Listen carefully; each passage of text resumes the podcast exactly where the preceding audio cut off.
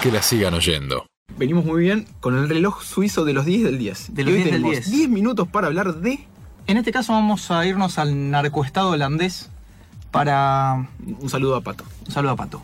Para hablar de uno de los más grandes futbolistas que ha dado eh, la historia del fútbol, que no tiene tantos años, pero que igualmente eh, es uno de los jugadores más reconocidos. Tampoco usaba la camiseta 10, veníamos de Sócrates que usaba la 8, el Trinche Karlovic que eh, usaba la 5. Usó la 10 en algún Usó la 10 en algún momento. Eh, en este caso, este señor, Johan Cruyff, a él me refiero, eh, usó, se lo conoce más que nada con el número 14, aunque también ha usado la 9. Un, un jugador que de chico era muy, muy flaquito, tenía problemas físicos, hicieron un trabajo especial con él para poder desarrollarlo y un jugador realmente excepcional. Un adelantado, un adelantado en varios aspectos. Yo les voy a tirar palabras claves y vamos a ver eh, en qué cuestiones fue adelantado Johan Cruyff. Porque vamos a decir fútbol total, retiro, cama, golosinas, nepotismo, apuestas, secuestro. Todas esas palabras vamos a tratar de trabajar y de desandar en estos 10 Y todo minutos. eso fue precursor. No, no sé si precursor, adelantado. Me interesa el tema de la cama. Adelantado respecto de otros. Eh, Johan nació el 25 de abril de 1947 en la ciudad holandesa de Ámsterdam. Desarrolló las divisiones inferiores en el Ajax eh, holandés. Eh, un jugador que está muy asociado al concepto de fútbol total. ¿Qué fue lo que se conoció como el fútbol total?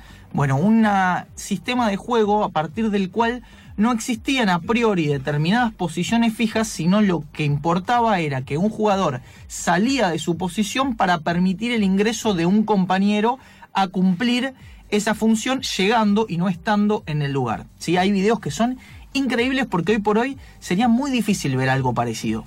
Sí, vería algo parecido sobre todo porque también existen los mecanismos como para contrarrestar ese tipo de movimientos. El fútbol se ha ido modificando. No sé si el término se ha evolucionado, pero se ha ido modificando. Johan Cruyff es quizás el jugador más importante de este tipo de formación. Jugaba eh, de 9, aunque con lo que acabamos de decir parece una contradicción. En realidad se movía por toda la cancha, inclusive hasta llegaba a buscar la pelota al lado del arquero y él trasladaba, conducía, ¿sí? se movía por toda la cancha junto con sus compañeros que tampoco tenían demasiadas posiciones fijas. En el Ajax hace una campaña bárbara con Renus Michels como entrenador primero, con Stefan Kovac después y además es la cara visible de uno de los equipos no ganadores más reconocidos de la historia. Así es. ¿sí? El Holanda del Mundial 74 que termina ganando a Alemania. Lo veo sonreír al Croc con Sorna. Y ¿Qué sucedió? Ese equipo perdió la final del Mundial con Alemania, pero casi todos nos acordamos más de Holanda que del propio equipo teutón. Ese equipo además fue heredero de eh, alguna forma o algunos elementos que sostienen, eh, tienen que ver con el Hungría de la década del 50 y que además eh, mostró todo su esplendor en el Mundial de 1954, como le fue a Hungría en el Mundial 1954. no lo ganó. Perdió la final, exactamente. Muy bien, bien jugado, bien jugado. Perdió la final. Bueno, pero el equipo holandés en el Ajax, eh, primero con Renus Michel decía, después con Stefan Kovac, ganó tres Copas Europa consecutivas, 71, 72, 73. En el año 1972 le gana Independiente la final intercontinental. Vamos a hablar ahora de retiro, que es lo que nos toca era la siguiente después de fútbol total. Eh, en el año 1973, desde el, desde el 70 que Cruyff venía coqueteando con Barcelona, que lo pretendía, que lo tenían anotado para ficharlo. En España en un momento estuvo prohibido llevar jugadores extranjeros, después eso se habilitó. Ya en el año 1973 los compañeros no se bancaban mucho el protagonismo que tenía Cruyff, que además era un tipo bastante particular. Los compañeros no se lo bancaban demasiado, cuando hubo que votar para capitán, le sacaron la capitanía y él dijo, o me venden a Barcelona o me retiro. ¿Sí? Anticipando frases que diría el Diego después sobre 10 equipos distintos en los que nunca posteriormente jugó y tampoco causó el retiro. Hasta Centurión ¿Sí? lo dijo hace poco. Lo dijo Centurión hace poco. Lo dijo Marco Rubén después Sí. del préstamo en Central cuando no lo dejaron volver. Bueno, un anticipado también en este sentido, Johan Cruyff. En la temporada 75-76, ya una vez en Barcelona, porque el jugador termina ahí, el equipo estaba dirigido por Rinus Michels, su ex entrenador en el Ajax. Ya en el 75-76 no estaba él, sino el alemán Weisweiler, que lo sacó del equipo porque entendía que no rendía de visitante. Fantástico. ¿Qué es lo que hizo? Pavón. Dijo, el 30 de junio me voy del Barcelona. ¿Qué fue lo que sucedió? La hinchada no solamente lo impidió, sino que además forzó la renuncia de Beisbel. Es decir, estamos hablando de un caso, Ahí es donde entra cama. ahí es donde entraría la cuestión de la cama.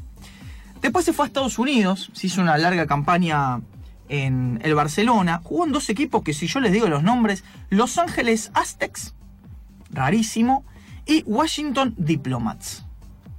Excelente. Sí, pero bueno, fue un precursor también. Es la era premoderna de la MLS. Claro, bueno, pero aparte tenemos a Pelé en el Cosmos, Pelé, pero claro. muchos años después, sí, todo lo que tiene que ver con la explosión de la Major League, Soc- Major League Soccer. En Estados Unidos, adivinen qué pasa. Se pelea con su entrenador. ¿sí? El inglés Gordon Bradley. A ver, si uno habla del fútbol total holandés y tiene que pensar dónde se puede posicionar en las antípodas de ese fútbol, ¿qué decimos? El catenaccio italiano. Es una posibilidad, pero no Pero es no. la que yo me mencionaba. No. Quizás es mejor que la que yo iba a decir, pero en este caso yo me refería a el fútbol inglés. Era un entrenador que les decía, ustedes le tiran pelotazos a los delanteros y que los delanteros se arreglen. Si era algo totalmente distinto a lo que Cruyff estaba acostumbrado y a lo que además él pregonaba.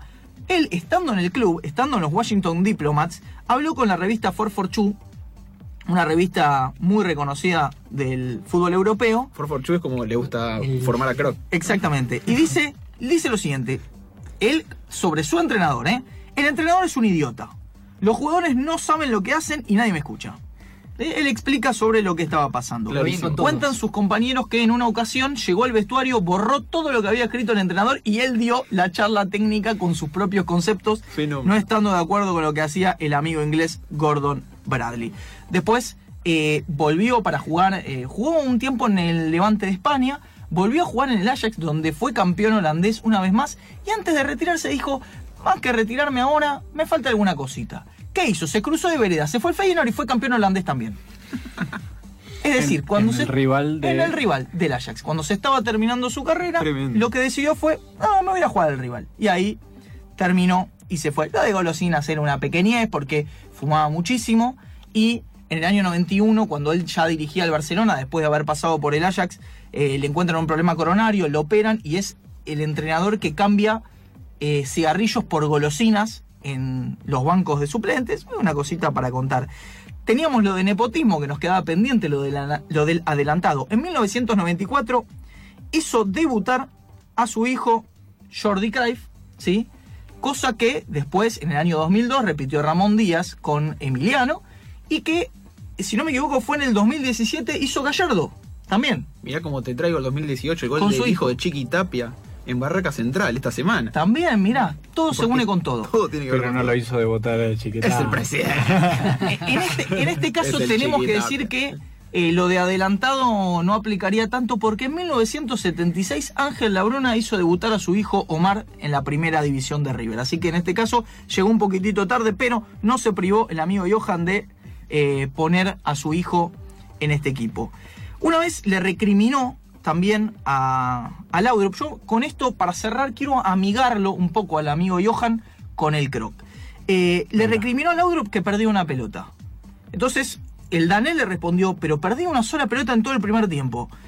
Y Cruyff le contestó, sí, pero era la pelota más importante. Impecable. Y después, sí, cuando Kuman hace el gol en la final de la Copa de Campeones, que él gana como entrenador en Barcelona, él logra, logra el tricampeonato de liga, hace una revolución del fútbol en, en el club Barcelona, ¿sí? anterior a Guardiola, que además lo considera uno de sus maestros, él le hace debutar a Guardiola en la primera división del club y de alguna manera marcó a toda una generación de catalanes en ese sentido. Dirigió después a la selección de Cataluña, ya en el último tiempo, cuando estaba sufría un cáncer y fue como una manera de homenajearlo por todo eso, por todo lo que le dio a la región y dirigió la selección de Cataluña. Pero en 1992, cuando ganan la final en Wembley eh, con el Barcelona, hace el gol Ronald Koeman, 111 minutos de partido. ¿Qué es lo que hace el técnico? Todos corren alocados, decíamos recién el Diego va renando una ola en el Monumental. ¿Qué es lo que hace eh, el amigo Johan Cruyff? Se fuma un pucho. No, una golosina para el caso. Pero no, lo que hace Cruyff es va al banco de suplentes y frena un cambio que se estaba por hacer.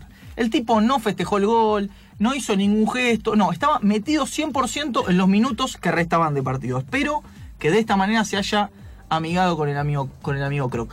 Yo estuve en Ámsterdam pocos días después de la muerte de Cruyff, que fue en abril del año 2016, y me emocionó la cantidad de unicornios de colores que vi en esos días.